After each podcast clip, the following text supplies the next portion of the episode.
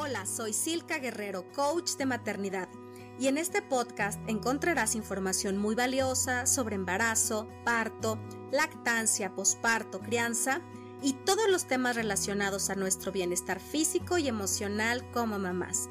Bienvenida.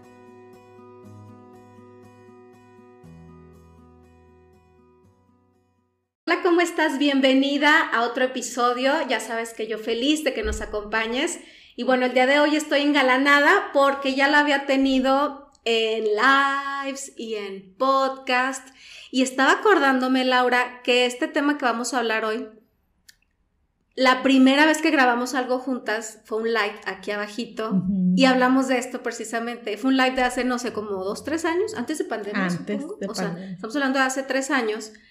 Y, y ahí se quedó en el olvido. Entonces ahora dije, tenemos que hablar de este tema tan importante que claro que todos y a todas nos atañe, que es la sexualidad en la pareja. Muchas gracias por estar No, aquí. Lau. al contrario, yo me emociona siempre. Eh, Tu espacio que es mi espacio. Tu espacio que es mi espacio. Me siento como en casa. No están ustedes para saberlo ni yo para contarlo, pero aquí donde grabamos es mi consultorio, que también es consultorio de Laura, por eso tenemos esta jiribilla. bueno, la vamos a empezar con nuestras tres preguntitas para aflojar. ¿Estás lista? Sí. Muy bien. Primera pregunta. Si fuéramos a hacer una película de tu vida, ¿qué actriz te gustaría que te representara? La del Titanic. Ahí está Kate. Sí.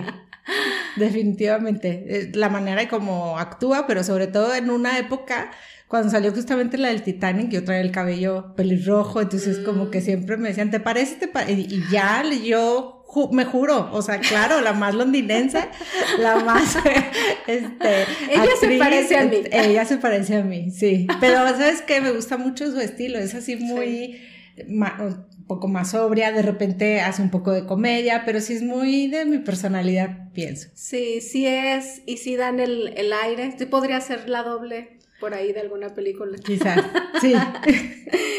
Muy bien. Lau, si no te dedicaras a lo que te dedicas, que ahorita, va- bueno, vamos a hablar de tus 30 mil estudios, pero a grandes rasgos, por lo que más se te conoce es como sexóloga. Si no te dedicaras a eso, ¿a qué te dedicarías? No sería actriz. Sí. Sí, Ay, la farándula es lo mío.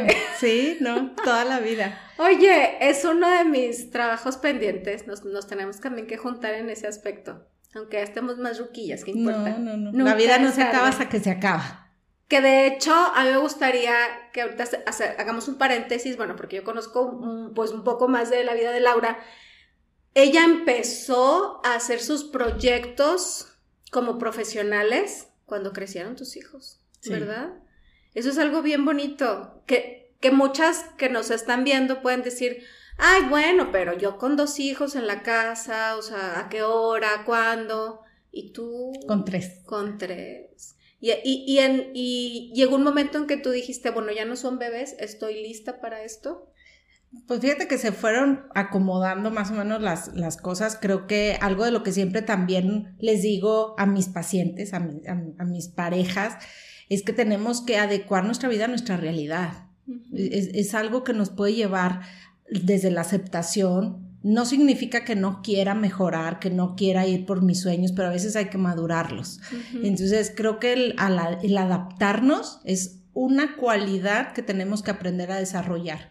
Me fui adaptando a lo que yo iba viviendo, empecé a cambiarme discursos internos de decir sacrificio por elección y así fue creo que como empezó a fluir y empecé a transitar por cada etapa hasta que pues Dios, el universo, la necesidad, mi inquietud, muchas cosas se fueron llevando y fui aprovechando. Creo que cuando estás tranquila, cuando estás en la aceptación, cuando estás en el disfrute de la vida, en esa conciencia, porque la plenitud a veces creemos que es hasta los 50, a los 60 y no, te puedes sentir muy plena en la etapa que tú estás viviendo. Me sentía plena con lo que estaba haciendo y eso me permitió reconocer las oportunidades. Y, y creo que desde ese lugar fue donde empecé a, a escribir mi historia.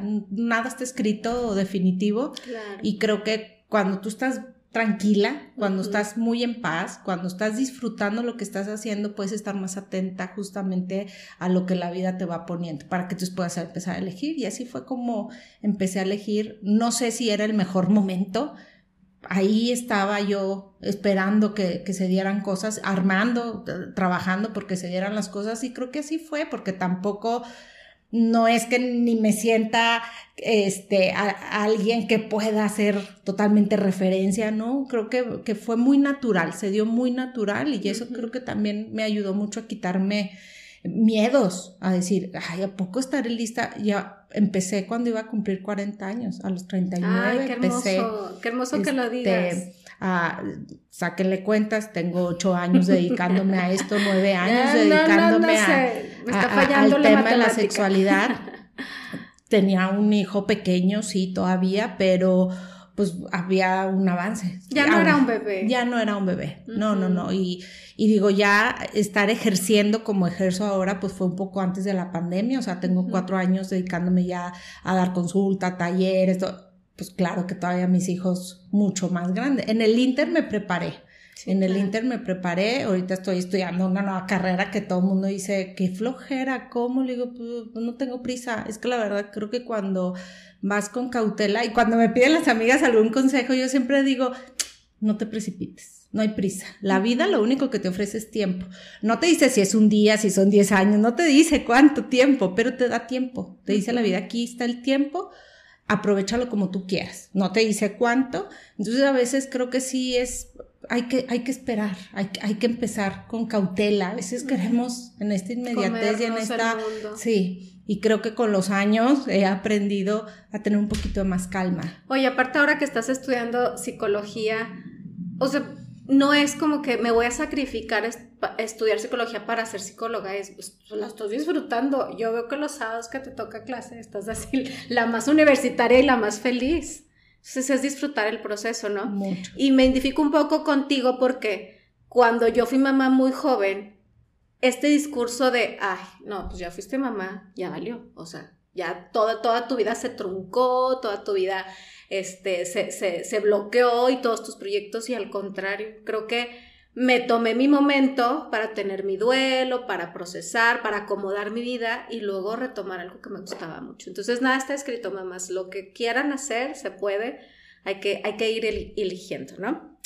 Y, y nuestra tercera pregunta para aflojar esto es algo muy general y es lo primero que se te venga a la mente, pero porque yo sé que siempre tienes un montón de cosas que recomendarnos, pero un consejo de maternidad, o sea, de mamá a mamá, ¿qué te gustaría decirles? Diseña tu propia maternidad. En el momento en que yo me liberé de todas las maternidades que estaban a mi alrededor y que eran referencia para mí, me exigí mucho yo quería ser la mamá que yo tuve o ser una mejor mamá de la que yo tuve. Mm. Este, veía la maternidad de mis hermanas y entre eh, cosas que no me gustaban y cosas que yo quería, entre esa crítica yo lo voy a hacer mejor. Yo, al final, creo que no me daba espacio a vivir mi propia maternidad y creo que la vida es muy personal. En el momento que dije, esta soy, yo como mamá, esta soy como mujer, esta soy como esposa, este, este ser humano va a ejercer la maternidad que viene desde su corazón. Entonces me liberé mucho, mucho, mucho de expectativas, de presiones. No hay mamás perfectas, no hay maternidad perfecta, no hay una sola manera de vivir la maternidad. Y a lo mejor tú eres una mamá que trabaja, a lo mejor es una mamá soltera, a lo mejor es una mamá de una edad más avanzada, a lo mejor es de una mamá muy joven, a lo mejor es una mamá primeriza, cada una tiene su historia, cada una conoce su, su realidad y vive desde esa realidad. Y creo que nos podríamos quitar de, de muchas cosas cuando decidimos nuestra propia maternidad y empezamos a, a ejercerla con amor eh, con mucho respeto hacia nosotras mismas, a saber que estamos entregando lo mejor, es que no se cuestiona el amor en la maternidad, se da y esto es lo que tengo para dar y yo creo que eso a mí en lo personal me ha ayudado mucho, este, cambió mucho la manera en cómo vivía mi maternidad con mi personalidad. Y, y queriendo ser perfeccionista y siempre lo mejor y todo, era agotador, agotador. Entonces, en el momento que me relajé y que dije, esta es la mamá que, que voy a hacer. Aprendí, hay inspiración, por supuesto, están lo aprendido, lo que puedo ver, cosas que, que por supuesto fui agarrando de otras mamás, pero al final creo que hice mi propio modelo de mamá. Qué bueno, qué bueno porque ninguna somos igual a otra. Entonces eso, eso nos, nos aligera la carga de, de, no necesitar caber en ningún lado, ni pertenecer, sino soy yo, ¿verdad? Bueno, ahora cuéntanos, ahora sí de tu, de tu bagaje profesional y académico. Ahorita ya les dimos una embarradita, quien no te conoce, sobre pues que eres sexóloga, ahorita estás estudiando psicología.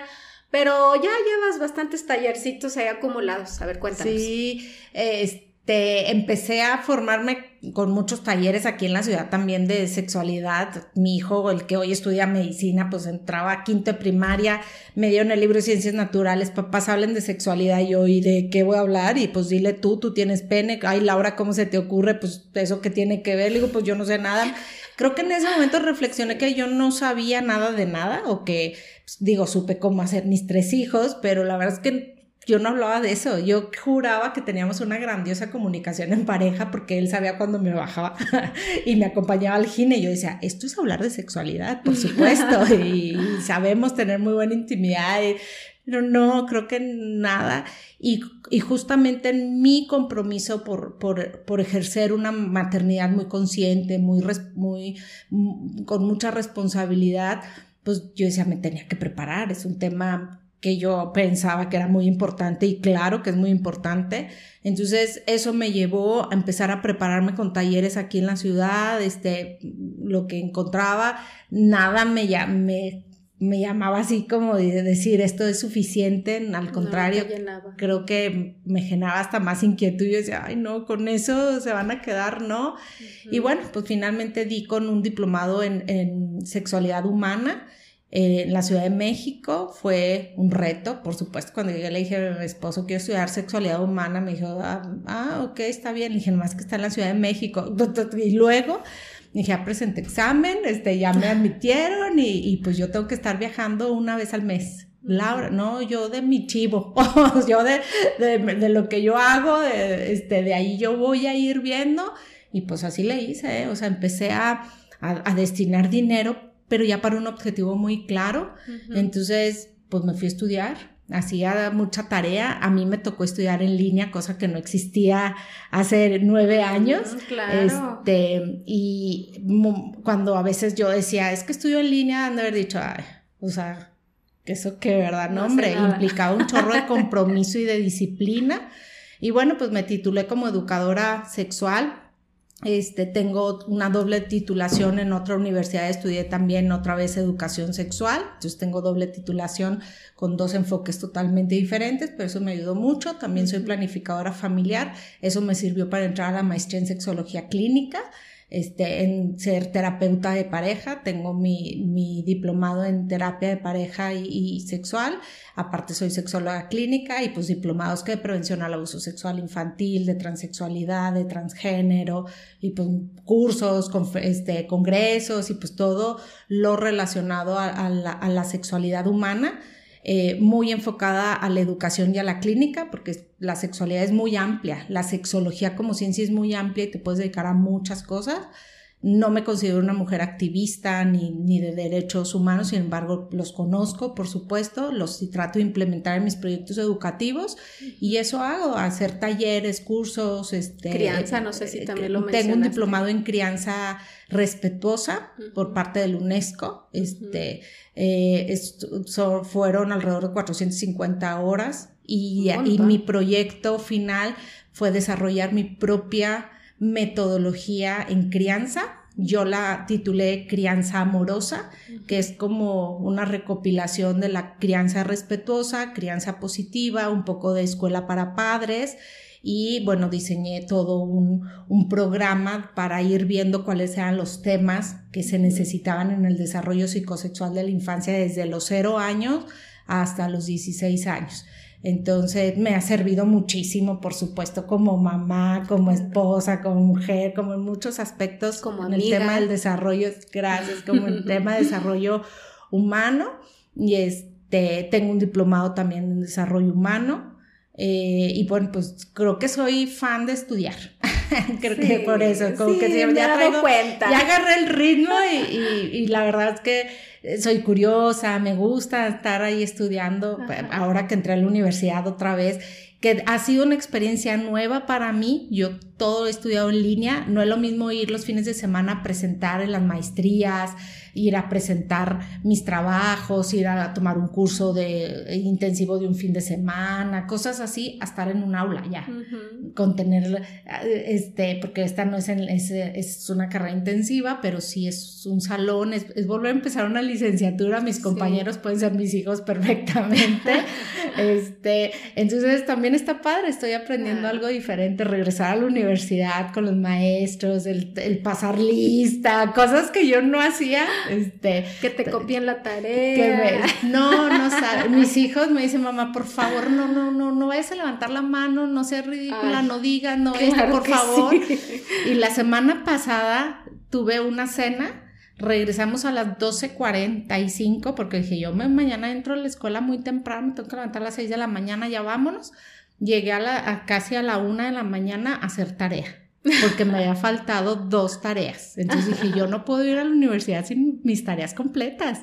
Me desvelé y el día siguiente no la pidió. Y yo, o sea, ah, con las ganas de levantar la mano y decirle, profe, no va a pedir la tarea, dije, me van a linchar todos. O sea, van a decir, no, por favor, porque voy sentenciada por mis hijos. Mamá, por favor, no, mamá, por favor, no digas, mamá, porque vas a caer mal, mamá. O sea, no, mamá, le digo, es que es parte de la responsabilidad, hijita, o sea, es inevitable, pero también está padrísimo que yo, que ejerzo el acompañamiento, que soy terapeuta, estar tomando una carrera, que estoy aprovechando un chorro de herramientas. Yo sí pregunto todo, o sea, yo tengo casos prácticos, entonces eso es increíble, no porque estás, en, una etapa de maduración también diferente. de conciencia.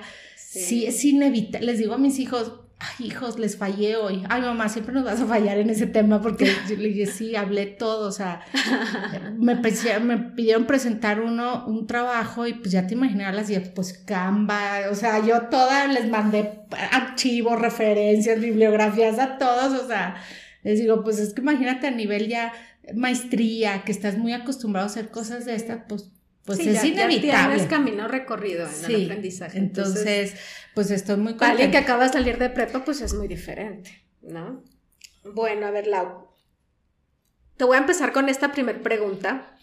Eh, ¿Cambia la manera en que llevamos, vivimos nuestra sexualidad? Quiero que, que lo desgloses, porque muy comúnmente veo parejas que son novios y ejercen su sexualidad de cierta manera, se casan es otra, tienen hijos es otra. Entonces, es normal que vaya cambiando. ¿Cómo cambia? Platícanos. de la palabra normal en sexualidad casi no se aplica la condición natural de los seres humanos es muy diversa.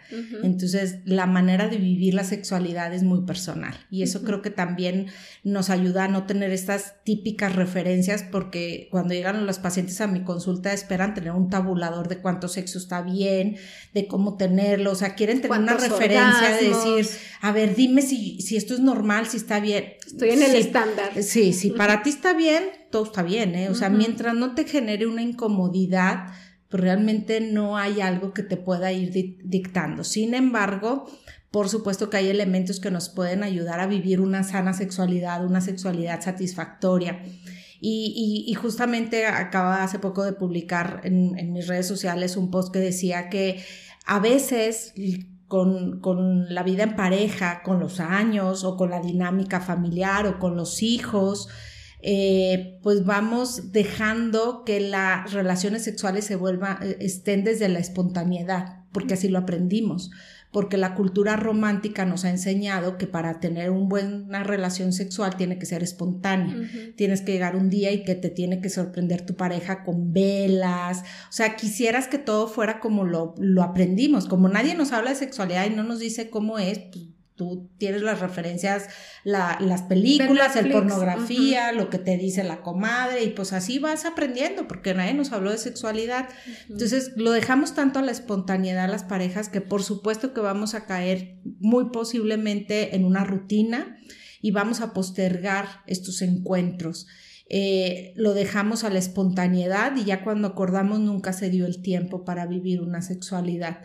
Y puede ser los años, pueden ser los hijos, puede ser el embarazo, puede ser una enfermedad, puede ser un duelo, puede ser una pérdida, una situación económica, pueden ser tantas cosas que empiezan a ponerse en primer lugar que dejamos de priorizar aquello que era muy natural en una primera etapa de la relación en el noviazgo, por ejemplo, en los primeros años de vida en pareja. Hay un meme que dicen, ay, me quiero casar para tener sexo todos los días. Eh, le digo tú, mm. o le, le, dices tú o le digo yo, ¿verdad? Esto no es así.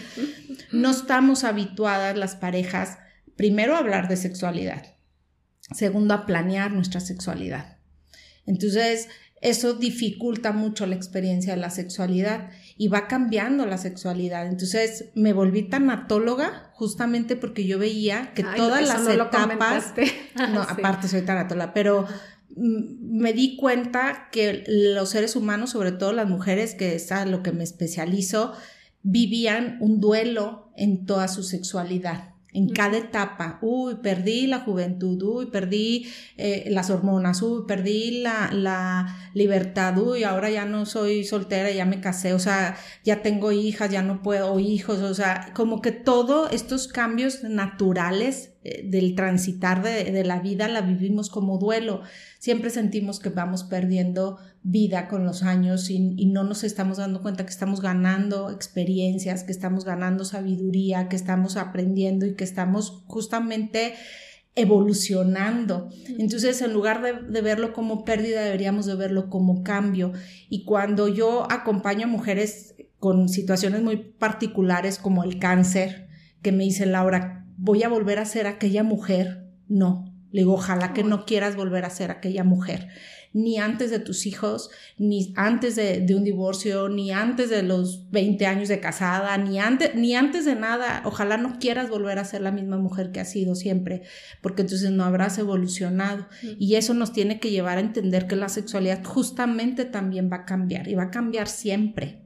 Casada, no casada, con hijos, sin hijos, con, con estrógenos, sin estrógenos, con matriz, sin matriz, con, o sea, siempre la, la sexualidad es parte central, inherente a nosotros y también va a evolucionar, también va a cambiar. Oye, es, es, que es bueno que lo reconozcamos para que no pensemos que estamos mal. No, es que ya no es lo mismo de antes, estamos mal. Y aunado a esta pregunta, ¿de quién es la responsabilidad del placer sexual en la pareja? ¿Es de ambos o es de cada quien? ¿Cómo, cómo, cómo se ponen eh, las cartas sobre la mesa? Fíjate, hemos escuchado muchos posts de, expertos o de sexólogos que dicen que el organismo es de quien lo trabaja, siempre y cuando estés a solas siempre y cuando sea un auto eh, autoerotismo, tenga que ver con un momento para ti, en la intimidad, por supuesto que te tienes que hacer responsable de qué es lo que estás sintiendo y cómo estás sintiendo, pero si tú estás compartiendo un encuentro sexual con alguien, la responsabilidad del placer, por supuesto que va a ser de ambos. Y esto va a depender primero desde el autoconocimiento.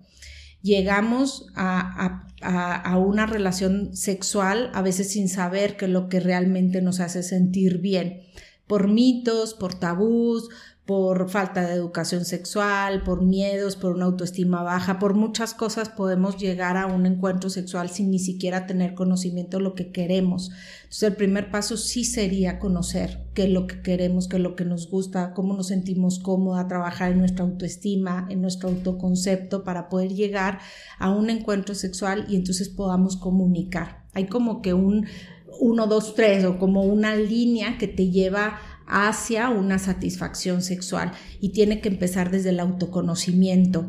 Tras este autoconocimiento tendríamos que buscar la comunicación.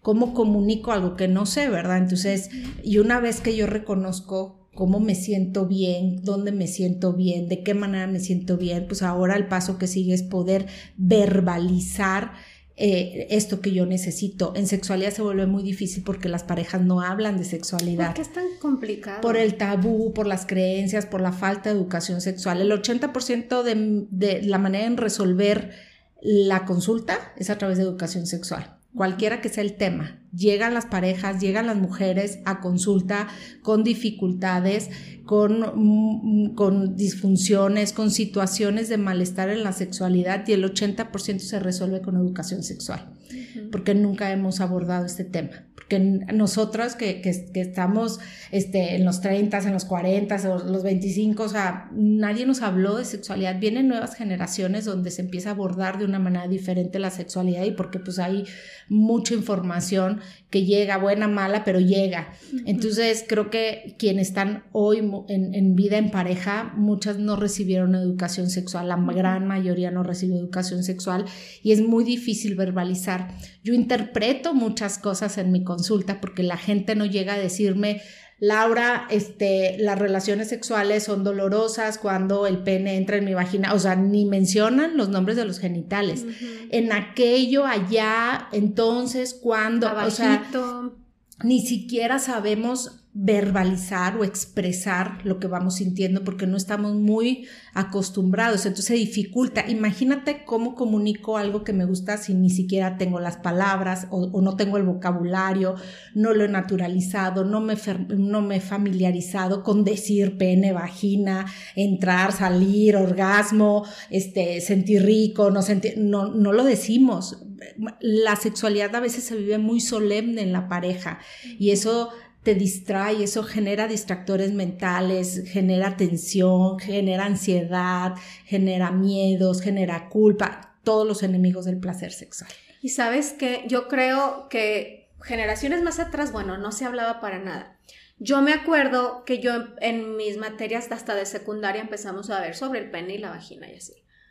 Pero en realidad nunca nadie nos habla de placer, ni de externar lo que no nos gusta, ni, poner límites, ni, ni, sacarle provecho a, la que, a lo que sí nos gusta, que es algo que yo creo que apenas esta generación de niñas y niños puede empezar a vivir porque eh, eh, los papás estamos como más conscientes y a ver, ¿qué, qué puedo hacer para que, para, para que tenga una sexualidad sana? Fuera de lo normal o no normal que, que dices que es súper variable, es bueno, ¿qué, ¿qué más, no? O sea, ¿cómo le puedo hacer para que viva plenamente su sexualidad? El placer se educa y siempre lo he dicho. El placer se educa y ojalá habláramos de placer, porque no sabemos de erotismo, no sabemos de placer. Es, fíjate que en educación sexual, de manera integral, no se trata solamente de hablar de procesos fisiológicos, cómo encaminas a una persona a vivir una sana sexualidad, ayudándola a desarrollar habilidades de comunicación, de expresión, de autoconcepto, de autoestima, necesitas tener cualidades desarrolladas, aprendizajes para que entonces tú te puedas encaminar a vivir una sana sexualidad, porque poder vivir una sana sexualidad justamente requiere de comunicar, de establecer límites, de tener claros en una negociación los acuerdos. Entonces, si yo no sé negociar, si yo no sé formular acuerdos, si yo tengo una autoestima baja, si yo no sé lo que quiero, ¿cómo voy a llegar a un encuentro a disfrutar? Y entonces voy a ser responsable al otro o me voy a sentir culpable yo. Y así llegan las parejas a mi consulta sintiéndose sumamente culpables, diciendo acepté porque si no se va a ir con otra, porque pues mira, es tan buen papá, pues cómo le voy a decir que no, pero yo no tengo nada de ganas, no sé qué hacer, o sea, empieza a, pasar todo lo natural que pasa en la sexualidad con los diferentes cambios que vamos viviendo, que entonces no la estamos disfrutando. Después de que aprendo a comunicar, a pedir, a ofrecer, porque existe una responsabilidad afectiva. Claro que hoy el tema del amor propio te lleva a decir, ponte en primer lugar, pero esto no significa que no te importe la otra persona. Entonces hay una responsabilidad afectiva, tú quieres que la otra persona también disfrute que y, sienta bonito. que sienta bonito. El producir placer produce placer.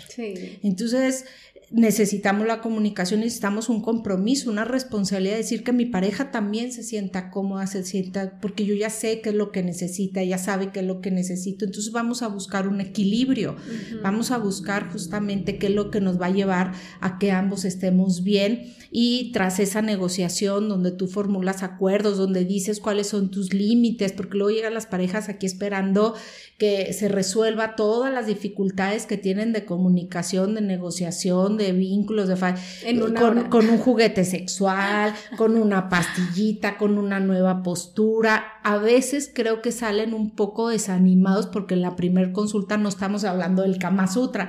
Les digo, es que para llegar a eso, para llegar a erotizar a una persona, para llegar a, a generarles dinámicas que realmente los puedan vincular y favorecer una práctica sexual, tenemos que trabajar todo lo anterior porque vas a llegar justamente con miedos, con culpas, con, con ansiedades, todo lo que genera disfunciones sexuales. Entonces, sí hay que desarrollar la terapia de pareja, la terapia sexual de pareja, es un camino de aprendizaje para que al final tengamos ya las herramientas y nos adecuamos nuestra sexualidad a cada etapa, porque cada etapa se vive diferente la sexualidad. Claro. Ahorita decías uno de los consejos que diste es autoconocernos. Danos un ejemplo muy conciso o un ejercicio de cómo podemos autoexplorarnos, autoconocernos. Obsérvate. Muchos de, las, de los encuentros sexuales se viven desde la desnudez necesitas la desnudez porque estos dos metros de piel es una de las principales zonas erógenas que pueden conectar con la otra persona y a través de la que vamos sintiendo en nuestra piel. Hay mujeres que llegan con miedo y con culpa, no dispuestas a disfrutar porque la desnudez causa mucha eh, eh, ideas equivocadas de un atributo como lo es la belleza. Entonces me siento insegura, me siento poco suficiente, no me siento merecedora del placer, apaga la luz. Quiero hacer un ejercicio de autoconocimiento que me lleve a la aceptación, porque conocerme es aceptarme. Y una vez que me acepto, entonces, hasta me pongo chinita porque la verdad es que nos vemos con, con tantas ideas equivocadas de lo que significa el, amarnos, el respetarnos, el, realmente sentirnos merecedoras y un gran ejercicio es vernos desnudas. A veces llegan diciendo, y es que cómo voy a empezar a tocarme. No, no, olvídate de la masturbación. Primero conócete, primero obsérvate, enamórate de tu cuerpo, porque ese cuerpo va a ser el medio que te va a llevar hacia el placer y hacia la conexión con otra persona. Entonces me parece un ejercicio muy bonito, un ejercicio donde sales del baño, te paras frente al espejo, empieza a familiarizarte con tu imagen desnuda, empieza a llevarla, a integrarla a tu conciencia para cuando estés ahí en ese momento te percibas especial, poderosa, eh, única, merecedora, valiosa, o sea, todo eso lo necesitas para llegar segura a un encuentro sexual. Así se trabaja el autoconocimiento. ¿Qué hacer cuando los pensamientos son mayormente negativos? Que se paran en el espejo y empieza todo este boicot. No, mira, es que estas chichis caídas y toda la flacidez y este siempre me ha chocado esa varis que se me nota muchísimo.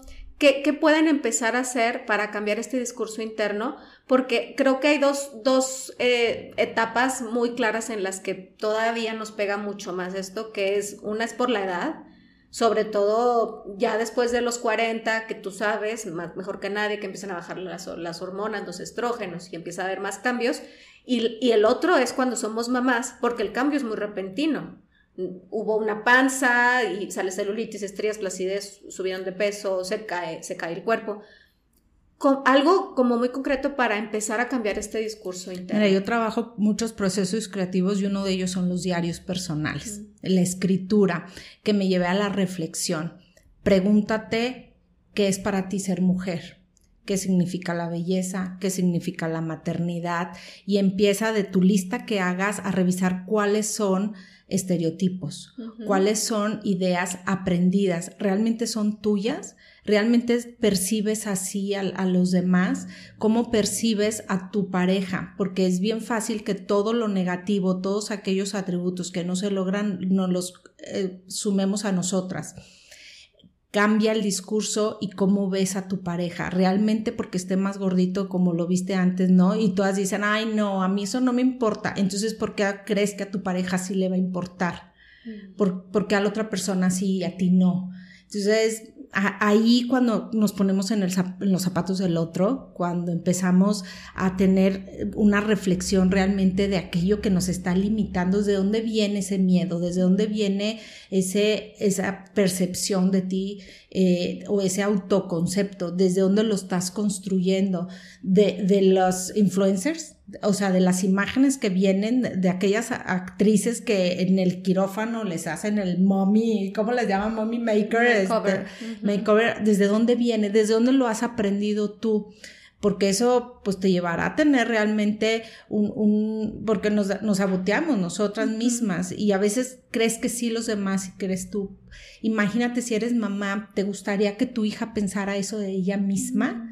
Entonces, estas reflexiones lo te pueden ayudar a empezar a cambiar. Yo trabajo el mindful, trabajo los mantras, estas, estos discursos o estos enunciados que, que, les sugiero que los pongan en el espejo, en el vestidor, que abran su cajón y pongan ahí, pónganse notas que les recuerden lo valiosas que son, para que entonces estos diálogos que aprendimos negativos que ya los estamos diciendo tan seguido que claro que no los vamos a creer. Vamos a empezar a cambiar los diálogos, vamos a empezarnos a ver desde el amor, desde la aceptación y hay muchos procesos que te pueden ayudar. El escribir es uno de ellos. Escribe qué piensas de ti, cómo, cómo te gustaría que tu hija se hablara o tu hijo se hablara.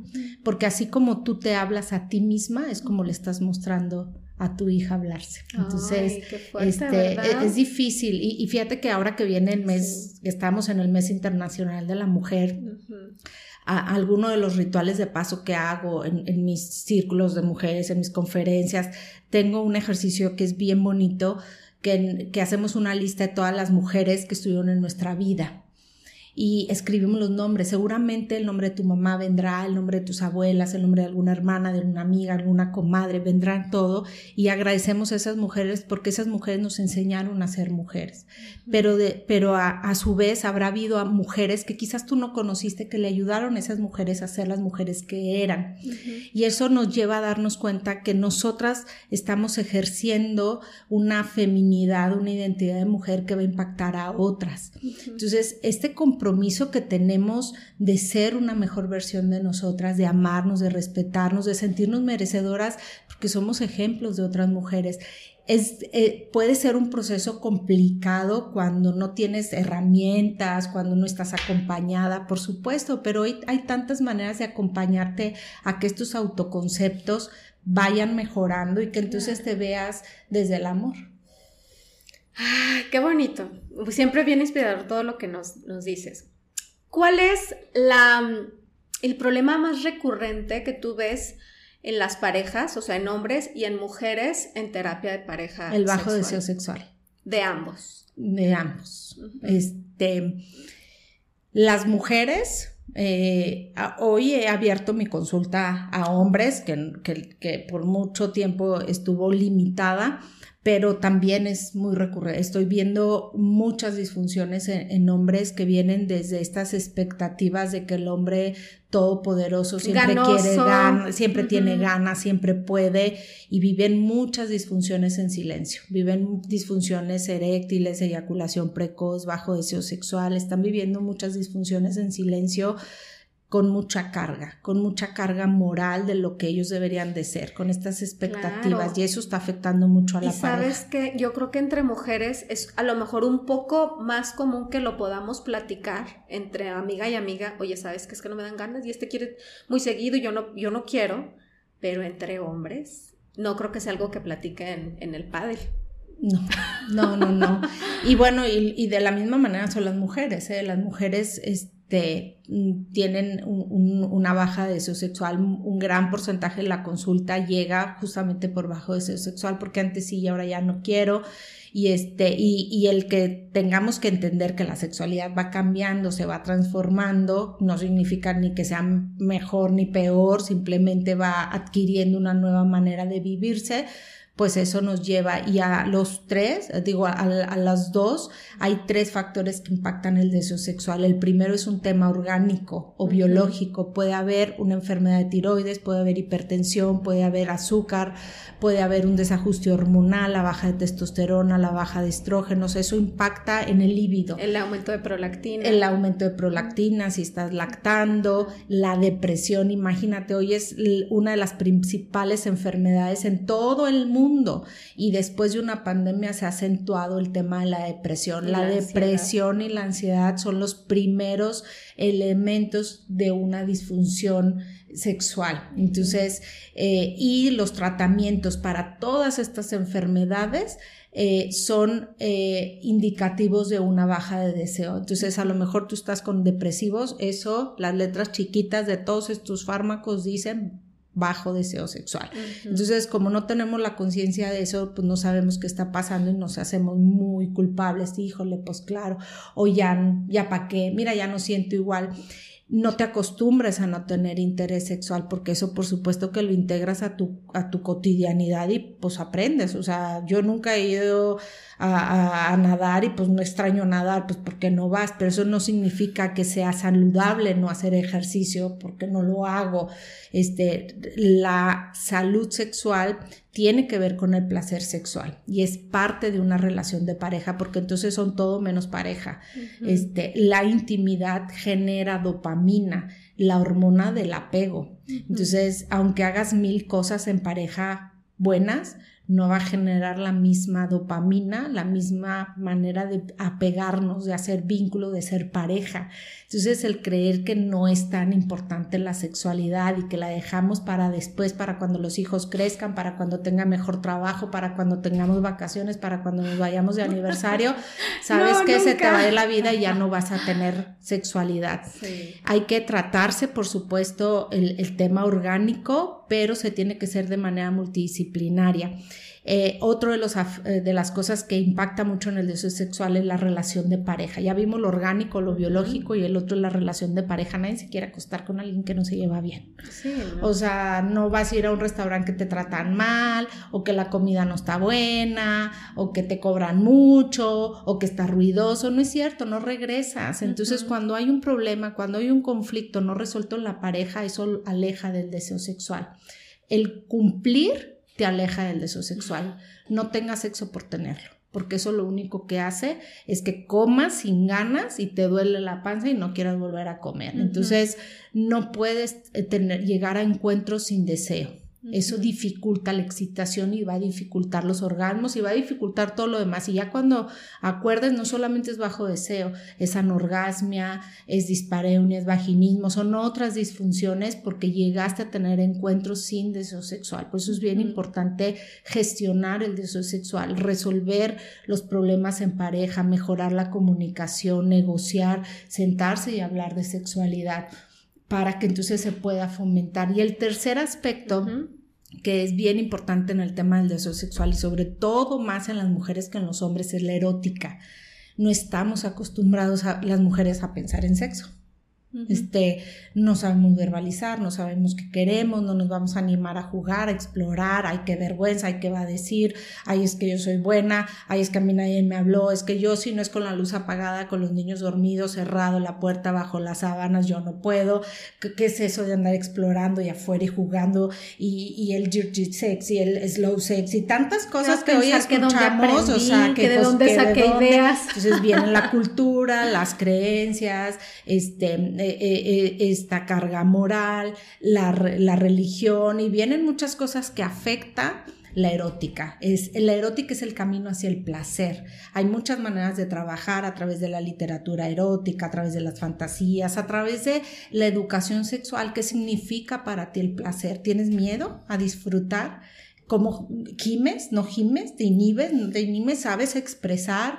¿Qué, cómo, ¿Cómo vives la vida? Porque también a veces creemos que el amante eh, se forma en la cama y no es cierto, o el buen amante se forma en la cama y no es cierto.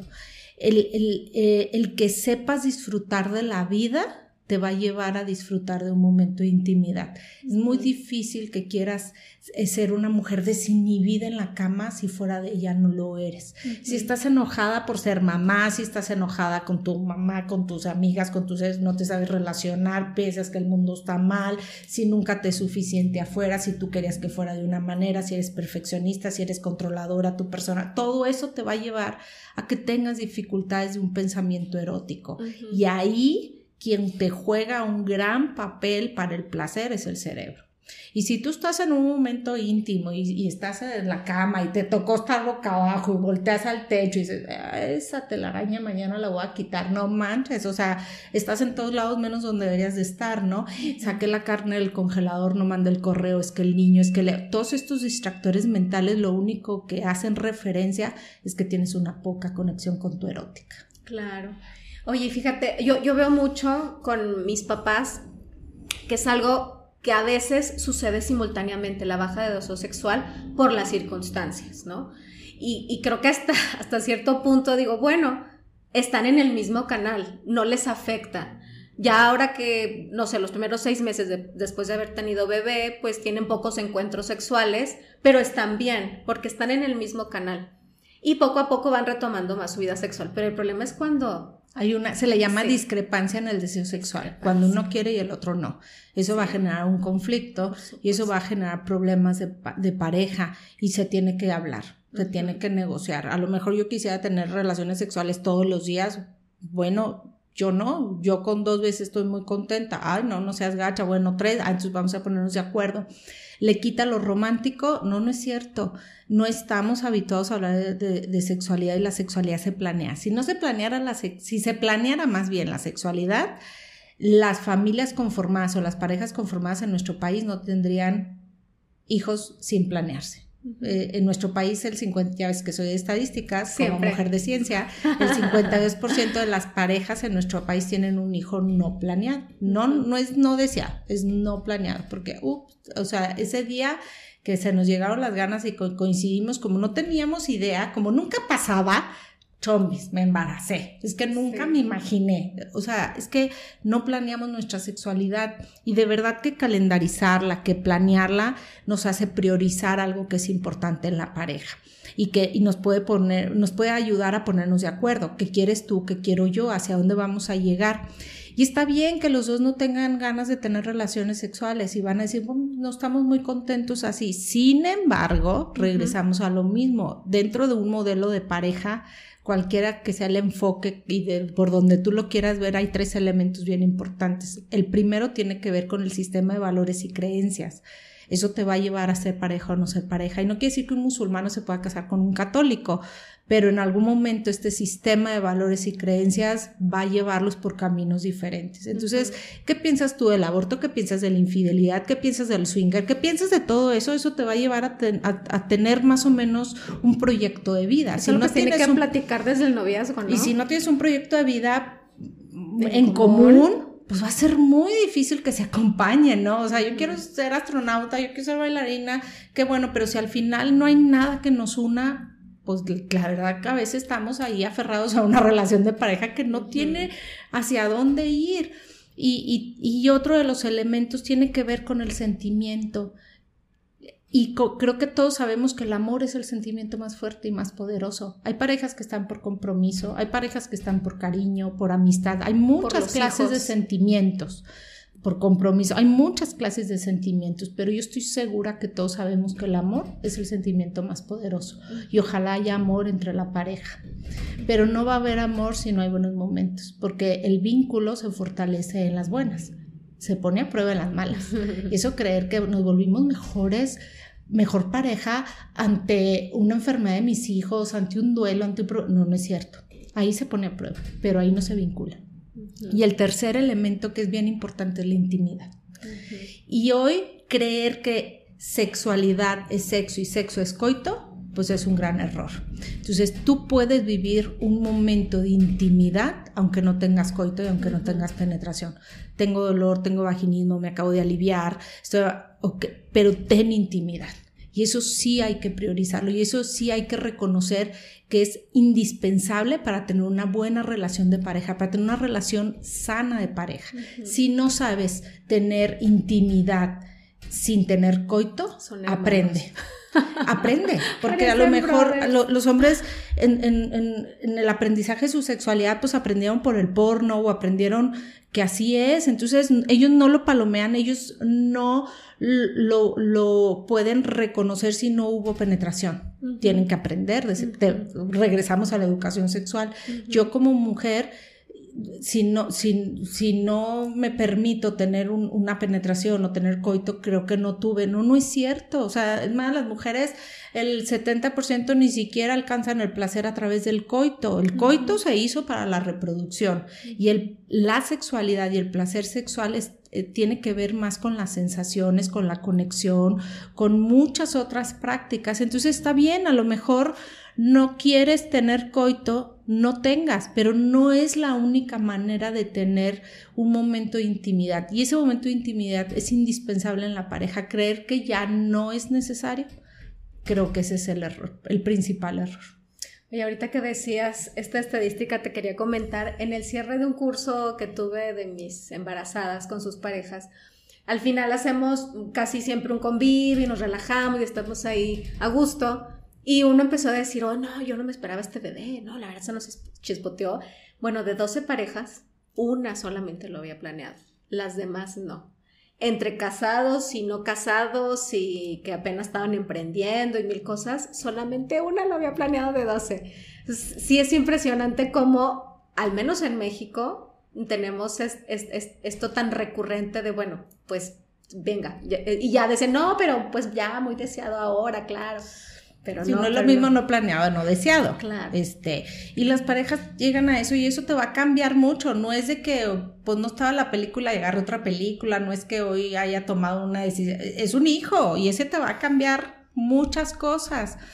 Y creo que la crianza es bien importante también y desde la crianza respetuosa, amorosa, positiva, eh, eh, eh, estas, estas filosofías o estos enfoques te llevan también a que te des cuenta que tiene un lugar la crianza y otro lugar tu vida en pareja.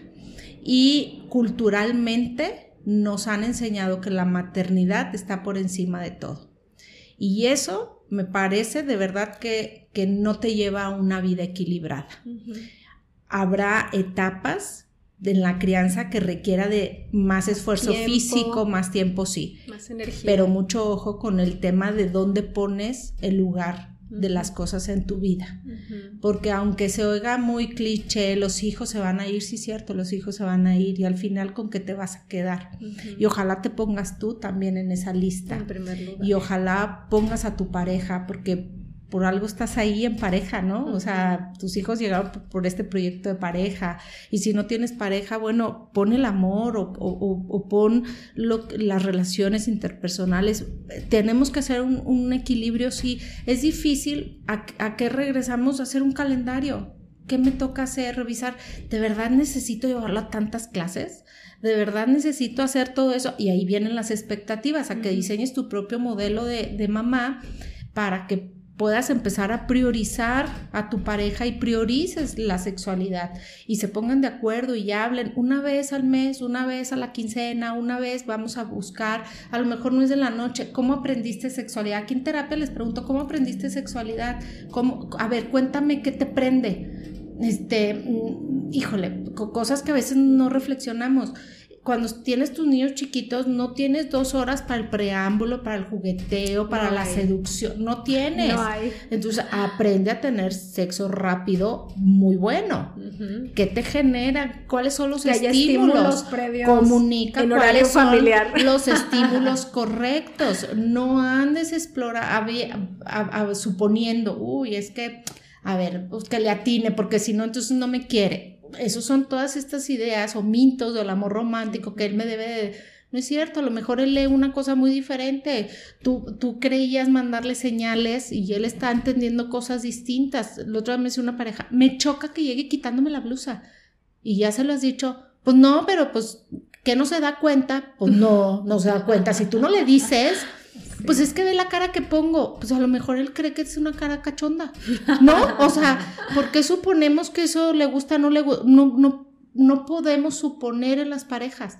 Eso nos lleva mucho a, muchas rupturas, a, muchos problemas de comunicación. Algo que veo en pareja es que también asumimos que como tenemos pareja, siempre está la posibilidad de tener sexo. Y no es cierto. este, el sexo se busca. Los encuentros sexuales se, procuran. Entonces el decir, bueno, ahí está el marido. Hoy no tengo, pero algún día, pero el que yo quiera. ahí va a estar. Pues, pues no es pues, cierto. Pues a ver si quiere. Pues a ver si quiere. Entonces, híjole, también pensar que no lo necesito, eso es otro error. El, equilibrio y la Organización Mundial de la Salud dice que el placer sexual es parte integral del bienestar de todos los seres humanos. Tienes que tener un bienestar físico, psicológico, emocional, social y sexual. Mm. No habla de económico. O sea, a lo mejor no tienes el dinero que tú quieres tener, pero pues eso es otra cosa. Pero la sexualidad es parte. Si tú dices, yo emocionalmente estoy muy bien, muy plena, y, y, psicológicamente, mentalmente, y con la gente mío muy bien, yo todo estoy muy bien. Y sexualmente, no, bueno, pero eso lo voy a dejar. Entonces no estás bien, porque te está faltando una patita. Entonces, y por esa sola patita que te falle, por ahí puede entrar la enfermedad por ahí puede entrar el virus, por ahí puede entrar las dificultades en tu proyecto de vida. Lau, me voy a despedir con una pregunta que recientemente la vi en consulta de lactancia y, la derivé contigo y que es algo que de repente me sigo encontrando. El dolor sexual después de haber tenido bebé. Porque yo sé que esto puede existir en cualquier etapa, ¿no? Pero si hay mamás que me dicen es que fui mamá y no puedo o sea, mi esposo quiere y empezamos, para empezar ni deseo sexual tengo. Es que ya desde, ahí, empieza. Y accedo y me duele mucho. Y eh, eh, eh, entra la culpa y en lo que decías, pues que pobre, pues se va a ir con otra. Ay, no, es que si este, lo tengo ahí a paniagua. Muchos comentarios así como si se fuera a morir. y, y aparte, creen que así se van a quedar para siempre. ¿Qué nos podrías decir respecto a esto? Se puede generar una atrofia vaginal con la falta de los orgasmos, con la falta de, la lubricación. La dispareunia es este dolor en la penetración, es el primer comienzo o puede llegar a desarrollar un vaginismo, la imposibilidad de la penetración se tiene que tratar, por supuesto. Puede haber infecciones vaginales que no, nos hemos, que no hemos detectado, la prolactina o, los cambios hormonales hacen que las paredes de la vagina se adelgacen, puede haber un sangrado interno, puede haber una, una hipersensibilidad y puede causar dolor. No debemos de tener relaciones con dolor definitivamente porque el dolor nos aleja del placer y entonces empieza a generar ahí marcas y huellas donde entonces la vagina va a decir, ¿sabes qué? Esto va a ser imposible. A veces podemos utilizar lubricantes, mucho lubricante, porque es muy común que, baje la lubricación. Estamos a veces amamantando, hubo cambios hormonales, entonces baja la lubricación. Si no tenemos una dieta adecuada, si no estamos tomando la, la suficiente agua, si no estamos haciendo ejercicio, si no estamos durmiendo, hay muchos factores que bajan y que reducen la lubricación tiene que haber mucha lubricación. No estamos muy habituadas a integrar lubricantes de manera erótica. Nos da vergüenza, va a decir que entonces ya no sirvo, que, que, ya no siento nada, que no estoy excitada. Creemos que lubricación es excitación y no es cierto. Es un proceso fisiológico que se da y que no tiene nada que ver con el deseo sexual, porque y lo que voy a decir es muy feo, muy duro. Eh, ha, sido un tema mm, que ha generado mucho justamente para poder ver a, la violencia desde el lugar que se debemos de ver y muchos de los violadores dicen, pero lubrico. Entonces estaba disfrutando. Es un proceso fisiológico ante una respuesta sexual que se da y eso no significa placer. Es como eso no significa deseo. Entonces hay que tener mucho cuidado porque no significa que tú no quieras si no estás lubricada. O no, o no significa que estás lubricada y que entonces también quieres y también puede haber dolor, pero un tema importante es la lubricación, el preámbulo, la comunicación, el poder irnos despacio, el entender que mi cuerpo va cambiando, que mi vagina es el canal de parto y el canal de la menstruación. Es un tema que tiene que ver con la reproducción y no con el placer. Entonces creo que sí falta mucha comunicación, falta ir a aprender. A veces llegamos y le preguntamos a la ginecóloga con un poco de vergüenza. El ginecólogo no es sexólogo, entonces a lo mejor él te podrá dar unos óvulos, te podrá, pero necesitamos integrar la experiencia erótica de lo que estamos haciendo. Estamos viéndonos desde un lugar muy diferente. No somos las mismas mujeres. Ahora somos mamás, tenemos un cuerpo distinto, hemos integrado nuestras creencias. Entonces, en la sexualidad todo suma. No hay una fórmula exacta. Tenemos que ver las creencias, la realidad, la manera de comunicarse. Son muchas cosas que se pueden ah, ver en terapia para entonces encontrar una nueva manera de vivir nuestra sexualidad, de relajarnos, de saber que es común, sí es muy común, no es normal, pero es muy común que ante un parto, que ante un, ante la llegada de un bebé nuestro cuerpo cambie, pero sobre todo nuestras sensaciones, nuestras percepciones. Entonces, sí no podemos tener relaciones con dolor y creo que podemos tener intimidad y una gran intimidad sin coito. Y eso también es parte de este proceso que, de adaptación de las parejas. Yo hablaba al inicio del podcast de, la habilidad de adaptarnos, habilidad de adaptarnos ante una nueva etapa de pareja. Llegaron los hijos, ¿sabes qué? Estoy amamantando y estoy muy sensible de mis senos y, mi pareja siempre se erotizó a través de esta estimulación. Hoy no, hoy tienes que aprender nuevos caminos de erotizarnos, nuevas maneras de vivir la sexualidad. Y sí, a la pregunta que me hiciste al inicio, la sexualidad cambia constantemente, siempre. Claro. Ay, siempre hermoso escucharte. Muchas gracias. ¿Cómo te encontramos en redes sociales, mi como Laura Cueva Bienestar Integral hablando de educación sexual, de pareja, de sexualidad femenina, de salud integral, también de las emociones y de, todo eso, en todos lados como, como Laura Cueva Bienestar Integral. TikTok, Facebook, Instagram, y tu podcast, ¿cómo, lo, ¿cómo se llama? Bueno, tengo una temporada que está bien padre para las mamás y los papás y los abuelos y todos los que están en crianza. Se llama Ahora que le digo, hablemos de sexualidad. Son 12 capítulos que si los escuchas están súper actuales donde todo el desarrollo psicosexual de la infancia y de la adolescencia viene ahí. Les recomiendo, está en Spotify eh, ese podcast y, viene como Laura Cueva la temporada ahora que le digo. Estamos por sacar una nueva temporada junto con una amiga que se llama Relájate, donde estamos hablando de la vida en pareja, de ya de muchos otros temas. Por supuesto que vamos a abordar los temas de sexualidad. Está en el canal de YouTube, así se llama Relájate, pero con una T al final. En Spotify también aparece como Relájate. y bueno, pues todos los miércoles con un programa en radio en el 90.3 o también a través de las redes sociales, este, se llama Bienestar para la Vida. Muy bien, muchísimas gracias. Yo también aprovecho para invitarlas este sábado 11 de marzo a las 11 de la mañana. Estoy celebrando el 12 aniversario de este proyecto que, que amo y adoro que vengan muchos, muchos, muchos más. Eh, es, un, es un evento completamente gratuito, solamente hay que registrarse.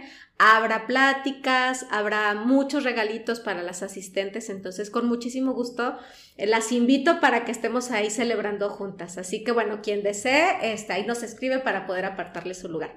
Muchísimas gracias, Lau. Ay, gracias. Mil, mil gracias. Y mil gracias a ustedes si llegaste hasta aquí pues ya sabes, comparte, comenta, eso me ayuda mucho a generar más contenido de valor. Nos vemos en la siguiente. Bye bye.